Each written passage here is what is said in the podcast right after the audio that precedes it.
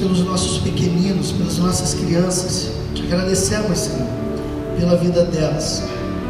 Pedimos-te, ó Deus, que mesmo naquilo que nós, como pais, viemos a falhar, na educação cristã, na espiritualidade dos nossos filhos, que na nossa fraqueza e limitação, por favor, Senhor, que o teu Espírito supra, para que nenhuma dessas crianças, no decurso do avançar de suas idades, venham tropeçar e cair no meio do caminho.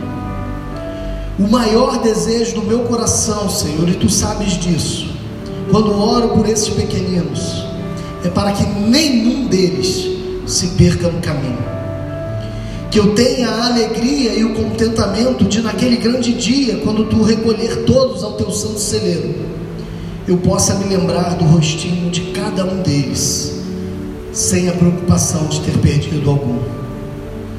Que eles possam receber de ti toda palavra boa e agradável ao Senhor. Em Cristo eu te peço. Amém. Sei se as crianças vão subir, vão, vão subir as crianças a tia Elis. Deus elas abençoe grandemente. Nós vamos refletir no Evangelho segundo João, capítulo 4, a partir do verso 31. Nós temos falado nesse tempo sobre quem é Jesus e hoje em especial vamos falar quem é Jesus também é, dentro de uma perspectiva missiológica, missionária. Nós estamos encerrando hoje, como dito aqui pela Jéssica, nós estamos encerrando hoje a nossa campanha de missões mundiais. Nós temos basicamente duas grandes campanhas de missões pela Convenção Batista Brasileira, uma em março, que é Missões Mundiais, e a outra em setembro, que é Missões Nacionais. Estamos encerrando então a primeira delas nessa semana. Mas eu ainda estou aqui me acostumando com o meu púlpito novo, né? me acostumando aqui, né? Bonitão, grandão. Baba não. E aí, é, nós vamos então falar, terminar essa campanha, porém a obra missionária ela não termina, ela não para, ela não cessa. Então eu quero convidar você, inclusive, continuar orando pelos missionários, continuar contribuindo pelos missionários, porque eles carecem das nossas orações, eles carecem das nossas ofertas. Quando você tiver oportunidade de fazer uma viagem missionária, de ir ao campo, vá. Se você quer ser um missionário, se você sente um ardor no teu coração, com um desejo de servir a Cristo no campo missionário, me procura, procura Talita, vamos conversar sobre isso, vamos levar esse assunto a sério. Quem sabe daqui a pouco tempo você já não pode ser um daqueles que estarão no campo a serviço de Cristo, pegando a boa semente do Evangelho de nosso Senhor. Missões é para todos, todo cristão deve ser um missionário, conforme disse Charles Spurgeon, né? todo cristão ou é um missionário ou é um impostor. Então, se você não é um missionário, se diz cristão, provavelmente você é um impostor, tá bom? É, Evangelho segundo João, capítulo 4, nós leremos a partir do verso 31 até o verso 38.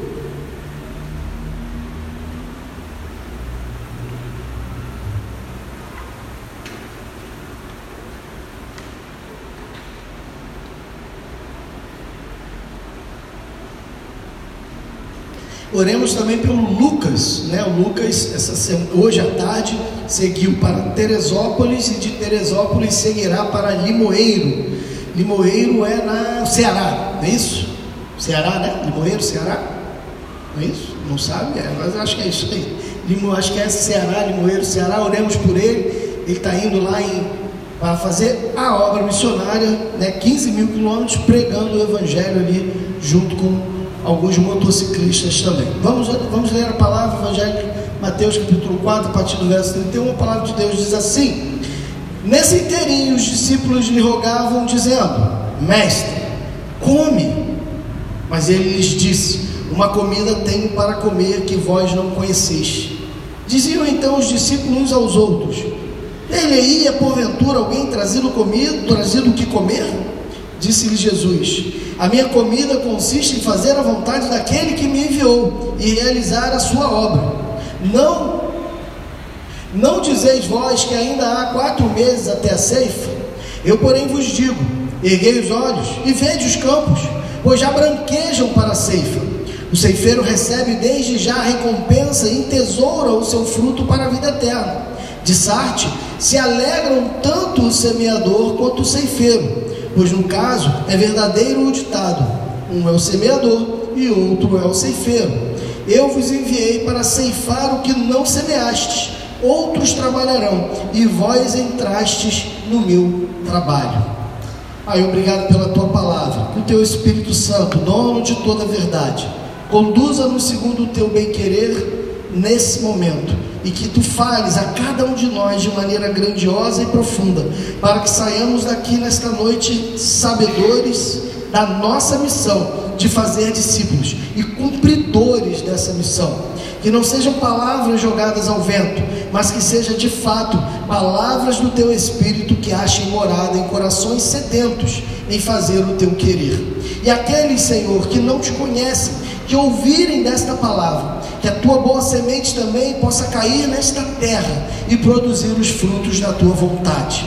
E aqueles, Senhor, em especial, que pensam ser teus servos, que nessa noite sejam chacoalhados pelo teu Espírito Santo, para que através disso, ó Deus, eles possam ser despertados para uma real conversão e uma real servidão ao Senhor da Seara.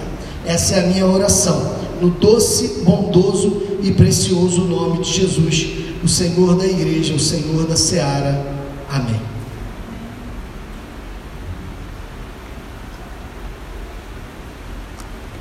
Deixa eu me achar aqui.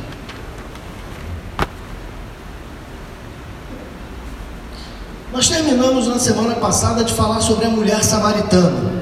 Os irmãos devem se lembrar que Jesus começa aquele diálogo, ele não precisava passar pela cidade de Sicar, a cidade samaritana dos bêbados, ele não precisava estar ali, mas ele tinha, ele queria encontrar a mulher samaritana.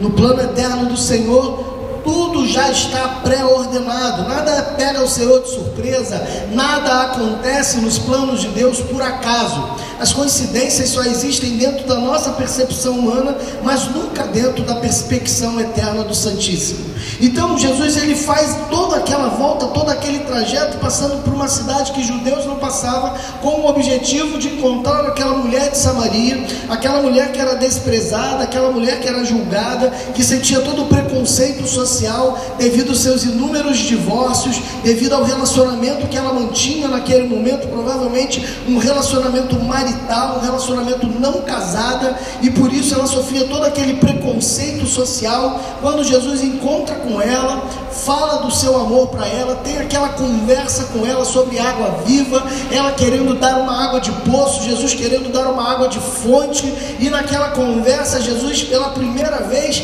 se identifica diretamente como o Messias, como o ungido de Deus, aquele que viria para salvar a humanidade. Aquela mulher, ao receber aquela notícia, ela empolvorosa, então, ela volta de, ela volta correndo para a sua cidade para anunciar aqueles samaritanos da cidade de Sicar sobre Jesus. E a palavra de Deus diz que muitos deles, inclusive, creram e foram, na verdade, ouvir aquela palavra de Jesus, porque eles ficaram curiosos, dado a palavra daquela agora missionária mulher samaritana. E é dentro desse contexto é dentro disso tudo, é nesse interregno da saída de, daquela mulher até a cidade, até o retorno dela, o, o retorno daqueles samaritanos até o poço aonde Jesus estava, que Jesus tem esse diálogo. É por isso que o verso 31 começa dizendo: nesse inteirinho, inteirinho, o tempo em que a mulher foi, falou daquilo tudo que aconteceu e voltou com aqueles homens para ouvir de Jesus. É nesse interim que Jesus tem um diálogo com os seus discípulos. É nesse momento.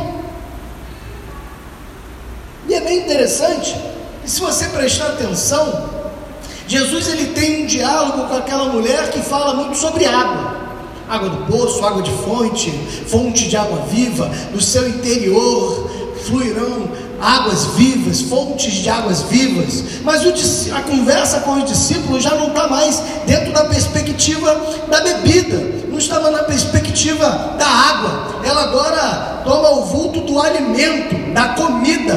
Jesus, se você lembrar um pouco antes do texto da mulher samaritana, os seus discípulos eles saem e deixam Jesus sozinho porque eles vão à cidade para comprar comida. Então, provavelmente, irmão, Jesus naquela hora já estaria com muita fome. Ele já estava faminto naquele momento. O desgaste espiritual, e quem é, é, tem uma vida intensa de oração, pessoas que vivem da palavra, que pregam a palavra, sabem o desgaste espiritual que é transformado num desgaste físico. Eu, quando eu termino de pregar, meu irmão, fico exausto, cansado demais, porque há um desgaste muito grande quando a gente tem esse envolvimento espiritual. E Jesus, então, provavelmente estaria exausto, cansado e com muita fome. E por conta disso, os seus discípulos, no verso 31, vão dizer: Mestre, come. Nós já fomos na cidade, nós já compramos a comida, daqui a comida. E aí Jesus começa ali a fazer aquilo que ele está fazendo desde o início, desde a conversa com Nicodemos, no capítulo 3. Ele começa a falar numa linguagem espiritual.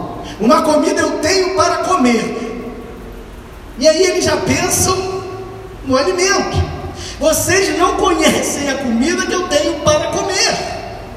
E eles falaram: será que alguém trouxe aqui um, um farnel, uma marmita aqui para o mestre? Será que aquela samaritana deu alguma coisa para ele aqui enquanto eles conversavam? Eles começam então uma discussão ali sobre como assim ele comeu alguma coisa? Eles, eles não conseguem entender, assim como a samaritana não entendeu, assim como Nicodemos não entendeu, o assunto espiritual que estava ali em voga.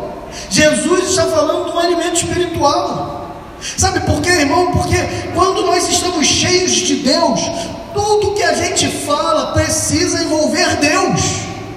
Quando a gente está repleto do Espírito Santo, a gente começa a falar as coisas que mais interessam ao reino de Deus e não ao nosso. É por isso que o Senhor Jesus vai dizer que a boca fala aquilo que o coração está se o teu coração está cheio do Espírito Santo, se o teu coração está cheio de Deus, você acha que você vai gastar teu tempo falando com outras coisas, falando bobagem, contando piada suja? Duvido. O teu coração arde, o teu coração queima. Você quer o tempo inteiro pensar em Jesus, falar de Jesus, sentar ao lado das pessoas e compartilhar de Jesus. Mas só entende isso quem está cheio. Quem não está cheio do Espírito Santo vai para o seu trabalho achando que o seu trabalho é para ganhar dinheiro, achando que o seu trabalho é para levar o sustento para dentro de casa. Quem não está cheio do Espírito Santo vai para a faculdade achando que está se preparando para uma vida, achando que está se preparando para ganhar bem, para ter um bom emprego ou fazer uma boa prova. Quem, tá, quem não está cheio do Espírito Santo vê a vida como aquela mulher samaritana via, como Nicodemos via momento viam, coisas naturais apenas como coisas naturais. Mas quem é espiritual não vê nada como natural. Quem tem o Espírito Santo e é repleto do Espírito, entende que o seu trabalho não é para ganhar dinheiro, entende que o seu trabalho é um ministério de serviço a Cristo, para honrar o nome dEle e para espalhar a sua mensagem, a sua semente. Quem é cheio do Espírito Santo não faz faculdade só visando ganhar dinheiro, faz faculdade pensando em como servir as pessoas, em como abençoar o reino de Deus através daquilo que ele está se formando. Quem é cheio do Espírito Santo não perde tempo com questiúnculas da vida, mas tem que estar cheio. Tem que estar cheio, porque é só quem está cheio que consegue fazer isso. É só quem está cheio que consegue perceber isso. Quem não está cheio vive a vida dos dítames no dia a dia.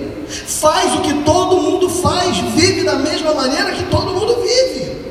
Mas Jesus fala que se a nossa justiça não exceder a dos escribas e fariseus, nós seríamos como eles. Se você pensa como eles, faz o que eles fazem, fala o que eles falam, o que difere você de um cristão, como um verdadeiro cristão? Quem é você? Quais são as suas prerrogativas? Ter um nome arrolado num hall de membros de uma igreja? Vir aos domingos quando dá na telha, cantar. Meu irmão, você acha mesmo que Deus está preocupado com música que você canta? O Senhor tem um coral angélico diante dele que o louva pelo século dos séculos. Nós acabamos de citar Isaías 6, os serafins que louvavam a Deus, gritando a todo tempo que Ele é três vezes santo. Você acha que ele precisa da tua música? Você acha que ele precisa desses instrumentos musicais com a bela, bela melodia angélica que ele ouve por toda a eternidade? A palavra serafim é uma palavra hebraica, que hebraica quer dizer aqueles que ardem, queimam, é aqueles que ardem em fogo. Alguns é, é, teólogos vão dizer que, à medida com qual eles voavam, as labaredas de fogo eram lançadas. Tamanha era a expressão de adoração daqueles seres. E você acha mesmo que você vindo para a igreja para cantar, isso vai fazer toda a diferença na realeza e em quem Deus é? Meu irmão, você está perdendo tempo. Você não entendeu ainda nada, nada, nada da proposta do Evangelho. Você está perdido na casa do Pai. É interessante a conversa com eles. Olha só o que, o que a palavra diz. Ó, o verso 33 fala assim: Diziam então os seus discípulos: Teria porventura alguém trazer comida? Jesus fala assim, verso 34, melhor. A minha comida consiste em fazer a vontade daquele que me enviou e realizar a sua obra. Olha que coisa maravilhosa. Fazer a vontade de Deus é a mais excelente alimentação que nós podemos fazer. É o mais perfeito louvor que nós podemos entregar. Quando nós fazemos a vontade de Deus, meu irmão, não existe uma adoração maior do que essa. Não existe nada que se compare a fazer a vontade de Deus. Misericórdia quero e não holocaustos. Deus não está preocupado com música, Deus não está preocupado com adoração. Isso Ele sempre e sempre terá. E de, e de seres que Ele criou, que hoje são muito melhores do que nós, porque não tem a mancha do pecado que eu e você temos. Deus não está preocupado com adoração, Deus está preocupado com corações obedientes que fazem a sua vontade. Jesus fala: Eu vou comer a comida da vontade do meu Pai. Você tem feito a vontade do Pai? Ou melhor, você sabe qual é a vontade do Pai? Você sabe qual é? Existem respostas que a gente sabe de cabeça, mas a gente não vive essas respostas. A gente não interioriza essas respostas. Meu irmão, deixa eu falar uma coisa para você: ficar na portaria da igreja é uma benção. Fazer a segurança, como os homens estão fazendo, é maravilhoso, nos dá tranquilidade para cultuar. Poder louvar a Deus aqui com os irmãos que tocam e cantam é maravilhoso. Poder subir com as crianças e servir nossos pequeninos é ótimo. Aqui em Libras, poxa, que seria de dos surdos se não tivesse. Existem atividades na igreja que são maravilhosas e devem continuar, mas entenda em nome de Jesus, essas coisas são colorárias, elas não são a essência, ela não é a missão, elas são um meio para conquistar e realizar a missão, porque a única missão que nós temos como igreja de Jesus qual é? Então, se o Davi está aqui na frente interpretando Libras e ele não tem por objetivo, através das Libras, fazer discípulos, é melhor ele sentar. Se o Natan está lá na portaria sentado ali apenas para dizer boa noite para as pessoas que entram e se mostrar uma educação, ele pode sair da portaria e sentar. Se a Elis subiu com as crianças agora apenas porque as crianças não querem ficar aqui ou porque a gente não quer que elas perturbem no culto, se o objetivo dela não é fazer com que aquelas crianças sejam discípulas, não tem sentido ela subir, é melhor que ela fique aqui. Se o salgadinho que é vendido na cantina não tem por objetivo fazer com que nós façamos discípulos, não há sentido vender coxinha. Tudo que a igreja de Cristo faz e realiza tem que ter como objetivo primário, principal, fazer discípulos de todas as nações. E se você, como igreja de Jesus, está fazendo alguma coisa na igreja ou não está fazendo nada na igreja, mas o seu objetivo não é fazer discípulos, você está perdendo tempo. Você está fazendo o que o profeta Isaías faz, está gastando dinheiro naquilo que não é pão está investindo na bolsa errada.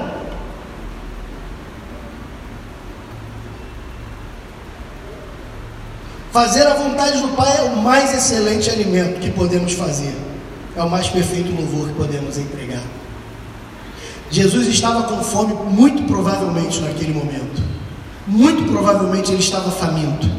Mas ele entendeu as palavras tão bem do profeta Moisés, que ele disse primeiro para Satanás e indiretamente disse aqui para os seus discípulos: Não só de pão viverá o homem, mas de toda palavra que procede da boca de Deus. O verso 34, olha o que, que fala lá, o verso 34. Bom, eu tenho, eu tenho que fazer um óculos. Essa semana eu vou fazer um óculos. Em nome de Jesus. Bravo para mim. Disse-lhe Jesus: A minha comida consiste em fazer a vontade. Não, peraí, é o 34. Não, 35, desculpa. Não dizeis vós que ainda há quatro meses até a ceifa? Eu, porém, vos digo: peguei os olhos, vede os campos, já branquejam para a ceifa. Olha que coisa interessante. Jesus ele está falando ali de uma coisa que, mais uma vez, é espiritual. Ele não está falando da ceifa do trigo. Ele não está falando disso.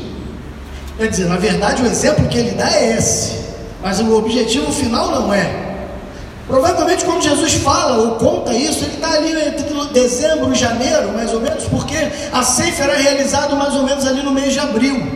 Era o momento que a ceifa era realizada naquela região. Então Jesus fala: olha, quando vocês sabem o tempo, vocês falam: olha, daqui a uns quatro meses mais ou menos acontece a ceifa. É como a gente, a gente olha para o céu e fala assim: pô, o tempo está nublado, hein? Está vindo uma nuvem escura, vai chover. A gente consegue antever situações, a gente consegue, pelas circunstâncias da natureza, antever determinadas coisas que vão acontecer, mas a gente não consegue antever as coisas espirituais porque a gente não é espiritual.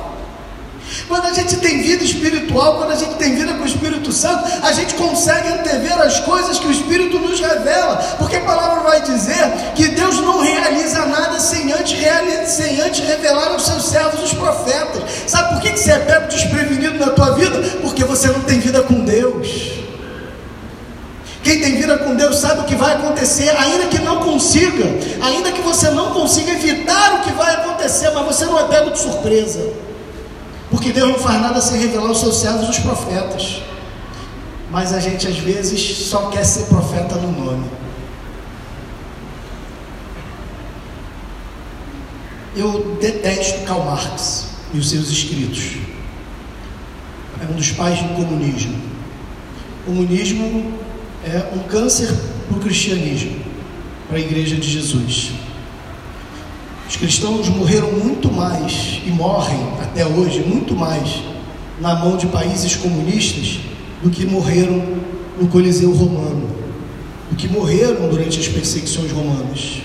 O número de cristãos que já morreram nas mãos de comunistas, meu irmão, não saberia dizer, mas é infinitamente mais do que qualquer perseguição que a igreja já sofreu ao longo da história, até por países muçulmanos.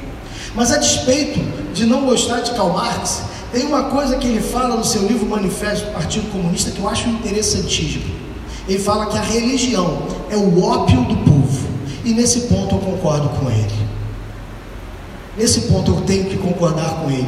Porque quando a gente adere a uma religião, a gente acha, ou a religião cristã especificamente, a gente acha que todos os problemas agora serão resolvidos.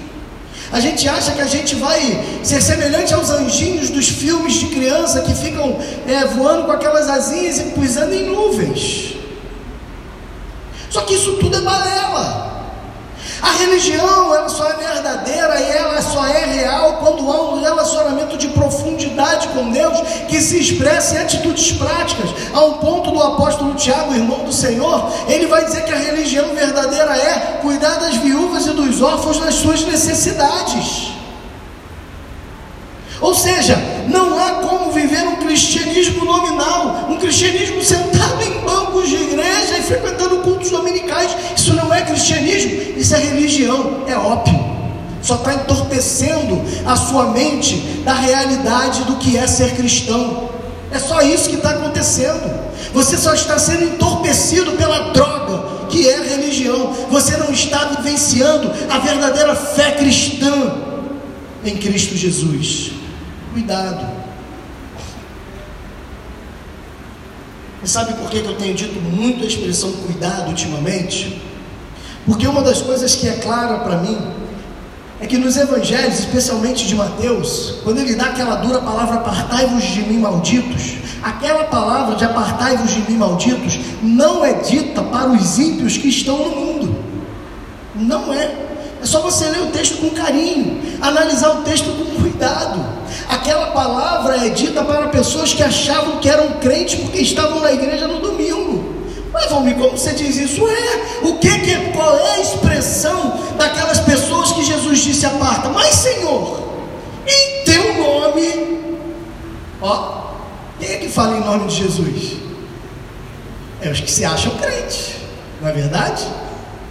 É você e eu que estamos na igreja. O ímpio não fala em nome de Jesus sai, em nome de Jesus está curado. É eu e você. O apartai-vos de mim é para aqueles que achavam que eram crentes e nunca foram, nunca nasceram de novo, a um ponto tal que Jesus vai falar para ele: aparta-vos de mim, porque eu nunca vos conheci, eu não sei quem vocês são. Vocês tinham um nome escrito no hall de o pastor Valmir conhecia você, mas eu sou o supremo pastor e eu não tenho parte com você. Aparta-te de mim, maldito. É a palavra de Jesus, não é minha.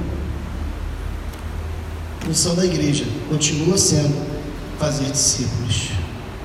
inclusive,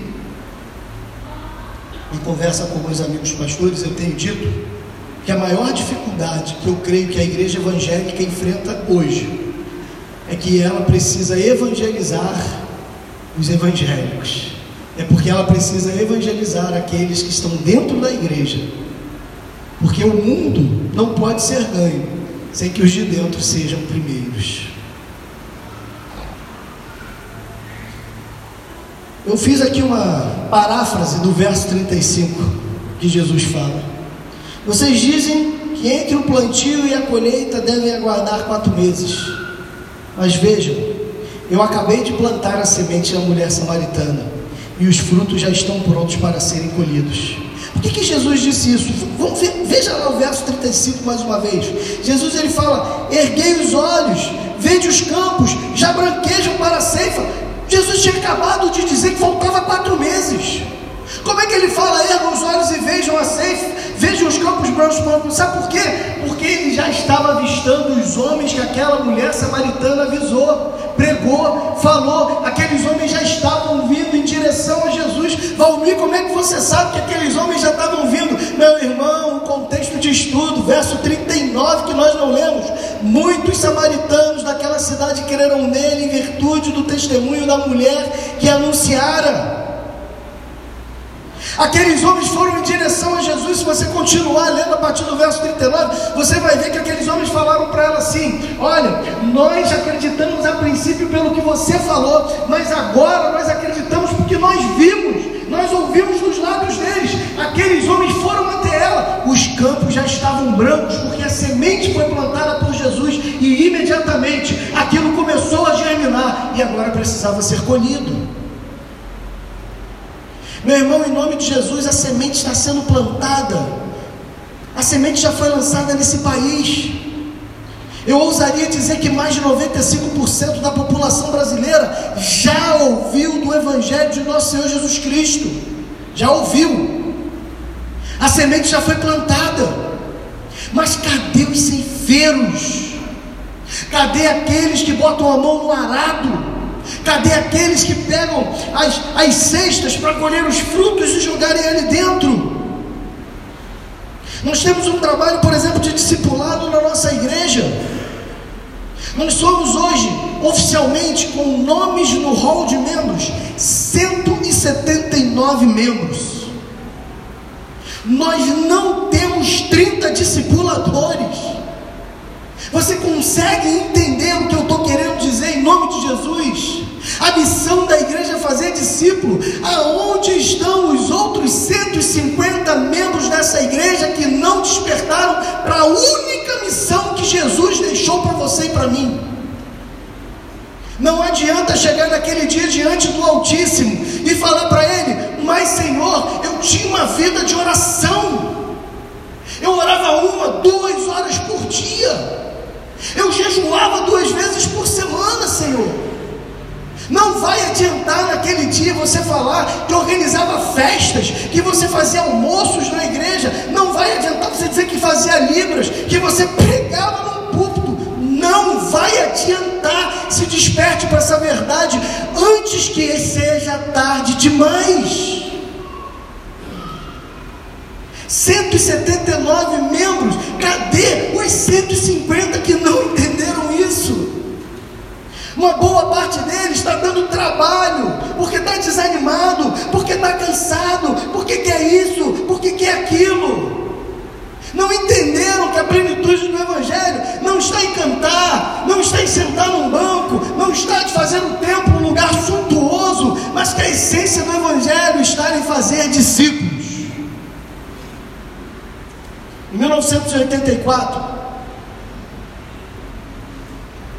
o regime comunista tomou um país, 84 ou 74? 74. O regime comunista tomou um país no norte, no sudeste da África, não me lembro o nome do país. E ali tinha uma igreja de aproximadamente 400 membros. E quando o governo comunista tomou o poder, então ele desapropriou todos os bens que é política do comunismo, né? não existe propriedade privada, e proibiu o evangelho, porque é um Estado ateu. Proibiu a pregação do evangelho, começou a perseguir e matar os cristãos, e prender, principalmente prender os cristãos, e de repente eles sumiam dentro da cadeia. E aí o pastor daquela igreja, que era uma igreja de médio porte, 400 membros, dentro de um contexto africano, é uma igreja inclusive grande. Aquele pastor africano, então, ele, ele, em vez de dispersar as ovelhas, o que, que ele fez? Ele começou a trabalhar com o que hoje nós chamamos de pequenos grupos, as células. E ele dividiu as suas, a sua igreja em pequenos grupos nos lares, nas catacumbas, e no meio da floresta, da selva, onde ele pudesse, que não tivesse ali alguém que pudesse prender aqueles irmãos fiéis ao Senhor. Aquela igreja era uma igreja que tinha aproximadamente 50 anos de existência e tinha 400 membros. Ele fez isso, criou lá os pequenos grupos, não sei quantos. Eu sei que em 1984 aquele país deixou de ser comunista. Não sei como aconteceu, não sei os seus contextos, eu vi isso no testemunho. E aquele país deixou de ser comunista depois de 10 anos. E aquele pastor então falou: Vamos reunir os irmãos, vamos fazer um culto. Vamos reunir. E ele não sabia quantos irmãos ainda restavam, talvez 100, talvez 50. Afinal de contas, muitos eram perseguidos, mortos, talvez muitos desanimados, talvez abandonando com medo dessa perseguição. Então ele resolveu reunir a igreja, alugou lá um, lugar que tinha vaga para mais ou menos 400 pessoas.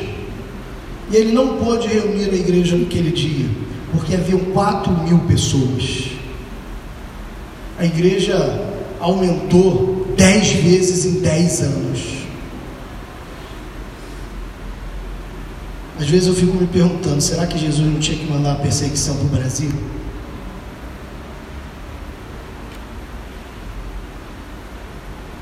Sangue, sangue dos mártires é a semente da igreja. Verso 36. Ele fala do ceifeiro, olha lá o verso 36.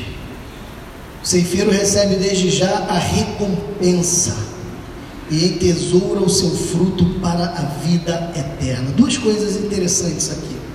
Duas recompensas eternas aqueles que pregam o Evangelho, aqueles que entenderam o chamado do discipulado, aqueles que pararam de ficar dando desculpas e mais desculpas, porque isso, porque aquilo, porque eu não tenho tempo, porque eu não posso, porque eu não sei, porque eu. Ah, tudo desculpa, tudo desculpa. Esses que entenderam que não precisam dar desculpa, mas que dentro daquilo que Deus tem dado a ele, a capacitação que o Espírito tem dado a eles, recebem duas recompensas. A primeira é a eternidade se alimentando da presença gloriosa de Deus. Uma comida eu tenho para comer, que vocês não conhecem. Agora vocês vão vocês podem conhecer. Você quer comer dela? Aqueles que entenderam o chamado ao discipulado, aqueles que entenderam que você precisa pregar o Evangelho, quer seja oportuno, quer não, como o apóstolo Paulo diz a Timóteo, pregue a palavra, quer seja oportuno, quer não. Aí a gente fala assim: não, estou esperando uma oportunidade. Não vai ler a Bíblia. O Paulo fala: quer seja oportuno, quer não. Não tem que esperar a oportunidade, você tem que pregar o Evangelho. E como, como acho que foi a Thalita que falou hoje de manhã, né? Não, eu estou dando o meu testemunho, meu irmão, para de ficar tentando se enganar. O teu testemunho faz parte de quem você é. A palavra de Deus diz através de Paulo Romanos capítulo 10 que a fé vem pelo ouvir e o ouvir da palavra de Deus. A fé não vem pelo que ele está vendo de conduta. A sua conduta apenas vai confirmar a pregação que você está fazendo. Desperta tu que dormes e Cristo te levantará. É isso que a gente precisa aprender a entender. Você quer viver a eternidade se alimentando de Deus? Então prega a palavra. E você vai comer na mesa do rei todos os dias. A gente fica gastando tempo pensando nas preciosidades dessa vida. A gente lê o livro de Apocalipse de maneira tão literal que a gente acha que vai ficar andando em rua de ouro e morando em mansão celestial. Você não consegue entender que isso é pequeno diante daquilo que Deus tem reservado para aqueles que o amam. O ouro só tem valor para você e para mim aqui nessa terra. Porque aqui com ouro eu posso comprar, no céu eu vou comprar o que com ouro? Não há preciosidade no céu que não seja o próprio Senhor. Não há. O sol é o doador da vida para nós, no sentido científico. Se não existisse sol, não existiria vida. Mas a palavra de Deus diz que quando Deus criar novos céus e nova terra, não vai haver sol, porque o próprio Deus nos iluminará e o cordeiro será sua lâmpada. Oh, meu irmão, a gente está preocupado, preocupado com tantas coisas dessa vida que a gente está esquecendo a melhor parte.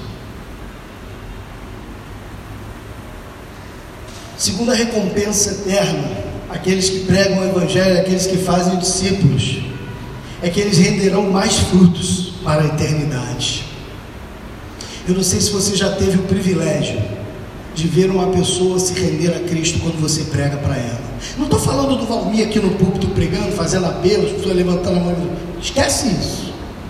Esquece isso. Eu estou falando quando você senta diante de uma pessoa e intencionalmente você começa a falar do amor de Deus para ela, você começa a falar de Jesus para ela, você começa a pregar o Evangelho para ela, e num determinado momento ela não consegue mais resistir. À ação do Espírito Santo que quebra, quebra, quebra o coração dela, e daqui a pouco ela cai em prantos, se rendendo a Cristo. Eu preciso desse Senhor. Eu preciso desse Jesus. Eu não sei se você viu isso, mas não tem recompensa maior.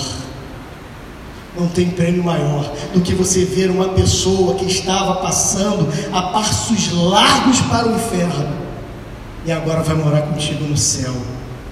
Não tem preço. Principalmente quando é uma pessoa que você ama, quando é uma pessoa do seu convívio. Contar um segredo para vocês aqui. Dizem que o segredo entre duas pessoas, uma delas tem que estar morta. Eu não vou morrer, não. Brincadeiras à parte. É, na semana passada eu fui me encontrar com um pastor amigo. Já pregou aqui algumas vezes para nós, pastor Roberto. Foi pastor do Fernando. Pastor Roberto, lá da PIB de Rocha Miranda. E para eu ir para a igreja do pastor Roberto, eu passo na esquina da rua que eu é, é, nasci e cresci. Cresci entre aspas, né? Morei lá por 29 anos. E quando eu estava passando em frente à rua dos meus pais, que ainda moram lá, eu vi o meu pai e a minha mãe, é, provavelmente voltando, né? Estavam já na esquina, já para entrar na rua, é, voltando de um exame, alguma coisa assim, né? Não sei de onde eles estavam vindo, mas ali meu pai dando o braço para minha mãe, minha mãe com a muleta na outra mão e eles andando ali devagarinho, vagarosamente, né? Meu pai tem 73 anos, se Deus permitir, fará 74 esse ano. Minha mãe tem 69, vai fazer 69, se Deus assim permitir, esse ano também. Mas a minha mãe tem uma saúde muito debilitada. Meu pai não, meu pai está inteirão, está até melhor que eu. Mas a minha mãe está muito debilitada, então meu pai vinha ali ajudando, mas ambos bem velhinhos. Meu pai, cabeça branca. Eu lembro das fotos do meu pai com cabelão até aqui, barbão, parecia Jesus nas imagens assim. Barbudão, cabelão. Eu ainda me lembro de quando adolescente, jovenzinho, meu pai com o cabelo todo preto. Diferente de mim, ele ficou careca só depois de velho. Minha mãe, então, sempre foi muito ativa, né? Trabalhava aqui, trabalhava em Angra dos Reis e vinha fazer faculdade no Rio, todo dia. Contei isso para os irmãos. E eu vi os dois ali frágeis, idade avançada.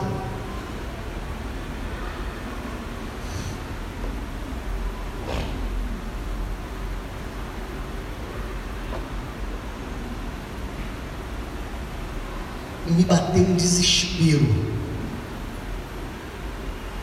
Eu tive que parar o carro uns 100 metros à frente porque eu não conseguia parar de chorar. Porque eu vi meus pais idosos que não se renderam a Cristo ainda. Eu não tenho um amigo meu, uma pessoa que conviveu comigo, que nunca tenha ouvido falar do Evangelho por mim. Todos os meus amigos, sem exceção, já ouviram do Evangelho dos meus lábios. Todos os meus vizinhos, eles já ouviram na palavra de Deus através de mim inclusive meus parentes, inclusive meus pais. Isso não quer dizer que eles se renderam ao meu evangelho, quer dizer que eu fiz o meu papel em pregar a palavra. E continuarei pregando sempre que eu puder, até quando eu não puder. Mas eu vi meus, meus pais ali, eu pensei, se eles morressem agora, eles iriam para o inferno. Não tem uma dor maior do que essa. Eu daria a minha vida com alegria nesse exato momento, se isso fosse garantir a eternidade deles. Mas não garante. Prega a palavra. Eu acho que um dos maiores desesperos que muitos que acham que são crentes passarão é porque verão centenas de pessoas indo para o inferno porque não ouviram do Evangelho dos seus lábios. Eu me lembro do pastor Josué Irion, que foi missionário, inclusive, em países comunistas, quando deu o testemunho dele em 1997 na Igreja Batista da Floresta, em Minas Gerais. Isso tem 26 anos, ou vai fazer agora 26 anos em abril. Pastor Josué Irion, ele conta, não sei se é uma alegoria ou se é um fato, me pareceu um fato, mas eu me lembro dele contando de uma menina no Brasil, no Rio Grande do Sul, que recebeu um chamado missionário para pregar a palavra de Deus em Buenos Aires, na Argentina. E aí, aquela menina empolgada com a obra missionária, começou a estudar. Mas ela estava namorando, noivou, se casou e ela falou para o Senhor: Senhor, eu acabei de casar, é, vou ficar aqui um pouco com meu marido, curtir um pouco, depois eu vou seguir ao campo. Alguns poucos anos se passaram e ela então engravidou. E aí então ela disse: Senhor, eu ainda sou jovem, sou muito nova, então é, deixe meu filho crescer um pouco mais, né, ficar um pouquinho mais maduro e aí então eu sigo ao campo. Aquela criança cresceu e filho, irmão, dá trabalho a vida toda. Até depois de sair de casa, o filho dá trabalho às vezes, né? Eu espero que seu filho não te dê trabalho depois de sair de casa. Mas quando está em casa, ele dá trabalho, ele dá preocupação. Quando eu falo dar trabalho, não é às vezes sentido pejorativo, não. Mas é porque você pode ter o melhor filho do mundo, mas se ele se atrasar um dia porque voltou da escola, né? A gente entra em desespero. Isso é normal. Isso é normal. E aí então aquela mulher foi postergando aquele chamado porque aquele filho tinha que ser educado, tinha que crescer. E quando ele tinha lá para os seus 18, 19, 20 anos, ela então resolveu ouvir o chamado e ir ao campo. Mas aí aquele filho dela engravidou uma menina, casou e a menina engravidou, sei lá como é que foi a história, no detalhe, faz 26 anos isso. Mas então ela falou: Mas Senhor, eu ainda sou nova. Eu vou dar só uma ajuda aqui ao meu filho aqui nos primeiros anos aqui do meu neto, né? Vou dar uma ajuda aqui à minha nora, meu filho, e em breve eu vou para o campo novamente, Senhor. Só que aquilo foi tão postergando, postergando, postergando, que aquela, aquele, a idade chegou para ela. A idade chegou. E ela se esqueceu do chamado que Deus havia dado. E um dia aquela mulher, já que havia esquecido o seu chamado, estava dentro da sua casa. E o Espírito Santo levou um homem que não a conhecia, que não sabia da história mas falou para aquele homem: Vai lá e bate naquela casa, que eu vou encher a tua boca das minhas palavras, e tu dirás a quem abrir. Aquela mulher, aquele homem foi lá, bateu na porta, e quem veio atender foi aquela senhora que havia recebido o chamado. E aquele homem virou para ela e falou assim: Assim diz o Senhor, eu te chamei para pregar a minha palavra em Buenos Aires e tu não a ouviu. Por isso, 250 mil pessoas morreram e vão para o inferno sem ouvirem da minha palavra, porque você não ouviu o meu chamado. E naquele dia eu vou requerer essas almas das tuas mãos. Eu não sei o que, que é requerer das tuas mãos aquelas almas. Mas se isso é verdade, eu não queria estar na pele daquela mulher. Termina no verso 38. Eu os enviei para ceifar o que não semeastes. Outros trabalharam, e vós entrastes no meu trabalho. Quem inicia essa obra da pregação, na verdade, não é Jesus. Que começa João Batista. É João que começa, como Isaías capítulo 41 vai profetizar, é Isaías, é João Batista que é a voz clamando no deserto. É Ele que começa a preparar o caminho do Senhor, é Ele que começa a preparar o caminho para a chegada de Cristo. E preparando essa chegada de Cristo, Ele começava a anunciar o arrependimento e a iminente chegada do Messias e do Reino. A pregação de João Batista era uma pregação de arrependimento, era um clamor pelo arrependimento das pessoas. E até o momento quando ele vê o Cordeiro de Deus, ele exclama: Eis o Cordeiro de Deus, que tira o pecado do mundo. Ali se cumpre ou se completa a missão de João Batista. A semente foi plantada. Jesus continua aquele plantio, continua aquela semeadura. E nós somos os próximos a serem chamados para esse trabalho. Mas sabe o que vai acontecer com muitas sementes que você e eu lançaremos? Nós não vamos plantar, não vamos colher o fruto daquela semente. Muitas sementes que você vai lançar, você não vai colher os frutos. Tem um ditado em Israel que diz que quem planta tâmaras não colhe tâmaras. E por que isso? Porque a tamareira é uma planta, é, é uma árvore que demora muitos e muitos anos para dar o seu fruto.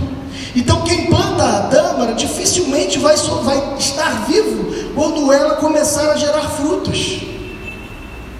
Só que quem plantou aquela tamareira, certamente não será esquecido por aqueles que se beneficiarão do fruto, e principalmente por aquele que dá a semente.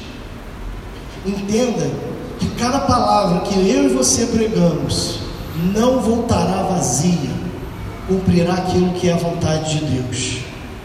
E cada uma dessas palavras nós daremos conta. E, essa, e esse plantio, talvez você nunca vá ver o fruto da conversão de algumas pessoas que você pregou o Evangelho. Mas saiba que, mesmo você não vendo, aquela palavra vai cumprir aquilo que é a vontade de Deus. O nosso reino não é desse mundo. O nosso reino não é daqui. Nós estamos aqui de passagem.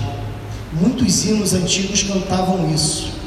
Hoje não se canta mais porque os crentes estão preocupados com o aqui e o agora, com essa vida. Os hinos do passado nos remetiam a uma esperança muito maior do que dar conforto aos nossos filhos. Eles remetiam a algo muito maior e mais sublime que nós esquecemos. Eu vou encerrar contando uma outra história missionária que você já ouviu. Eu falei sobre ela não muito tempo atrás, mas que creio ser pertinente nesse momento. Um casal de missionários que depois de 50 anos servindo no campo, voltaram aposentados para sua casa, já velhinhos, com a missão completa, 50 anos servindo no campo missionário, longe da família, longe do país de origem, longe da sua cultura, longe da sua comida predileta. 50 anos pregando o Evangelho. E voltaram de navio para o seu país.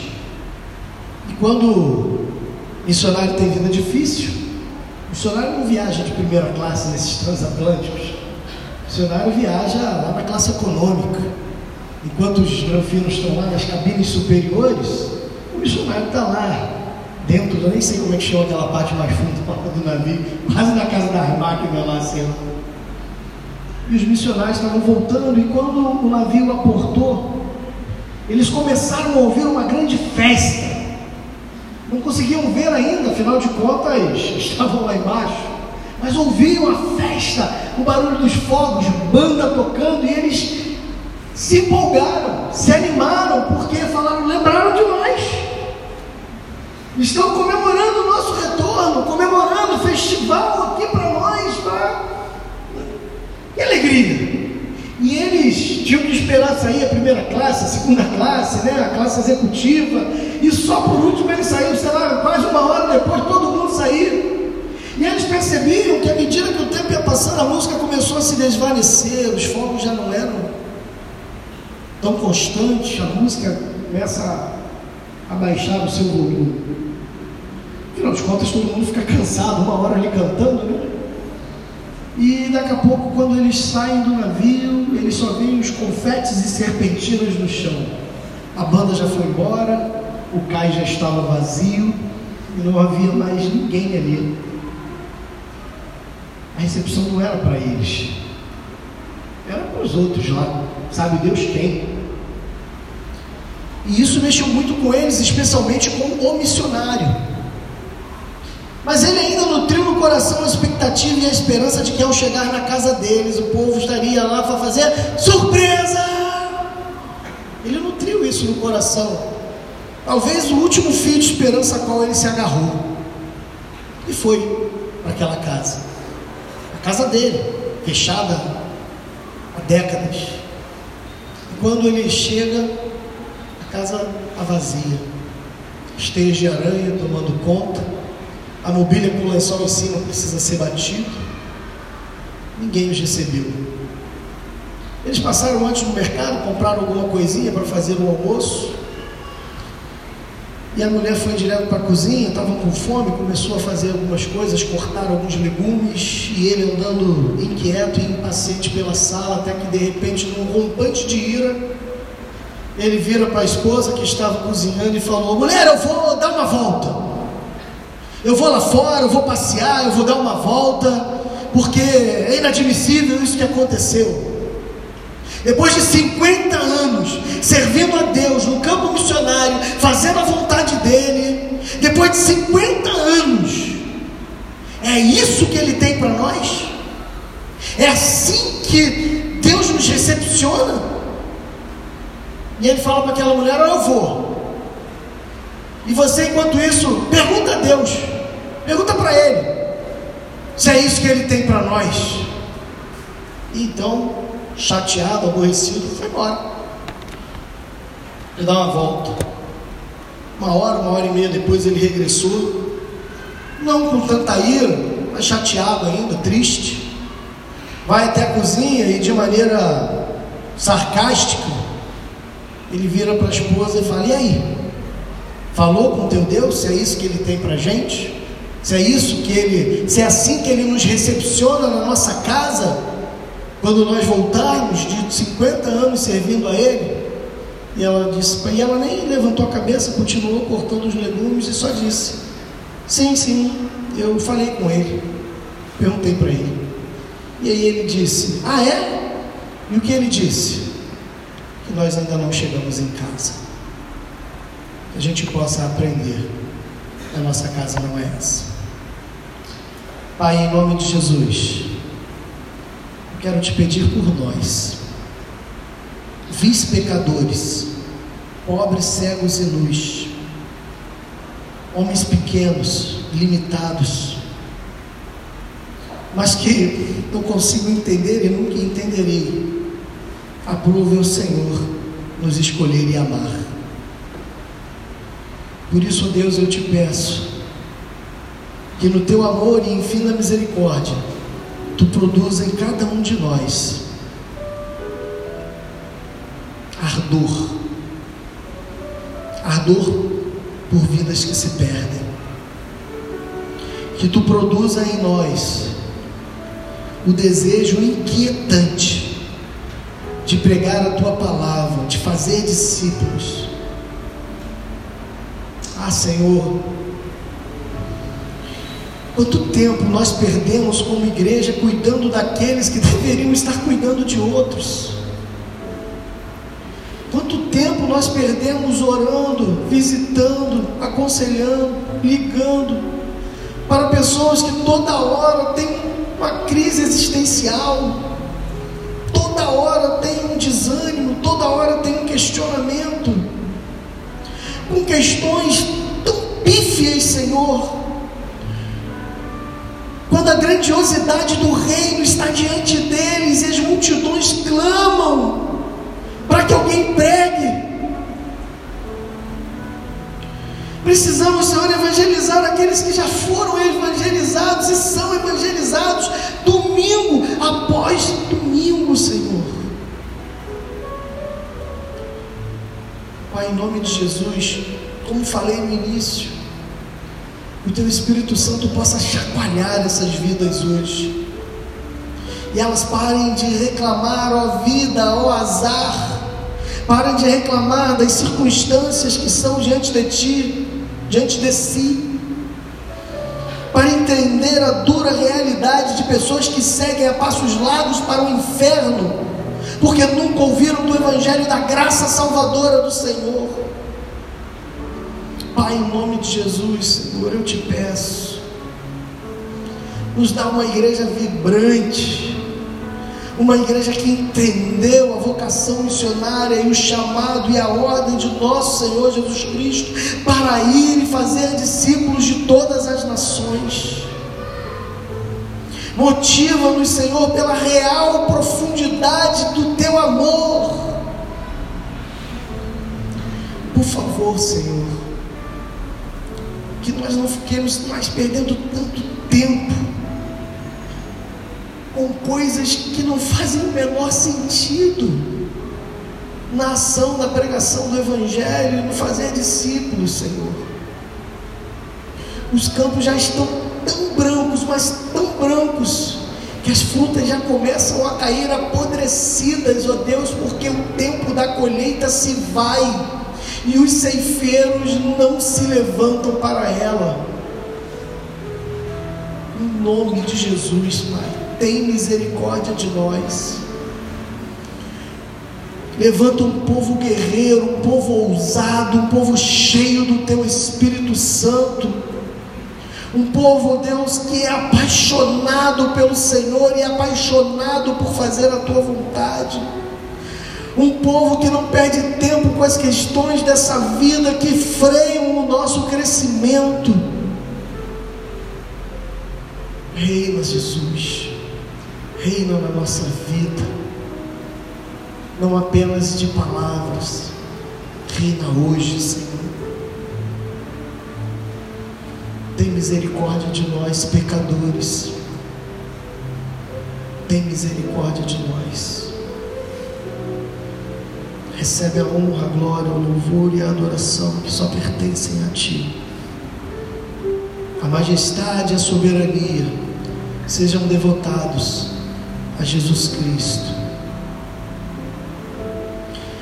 aquele que é poderoso para fazer infinitamente mais, conforme tudo aquilo quanto pedimos ou pensamos, segundo o seu poder que em nós opera. A Ele seja glória na igreja, como foi no princípio, seja agora e para todos sempre. Amém. Uma boa semana a todos, que Deus os abençoe.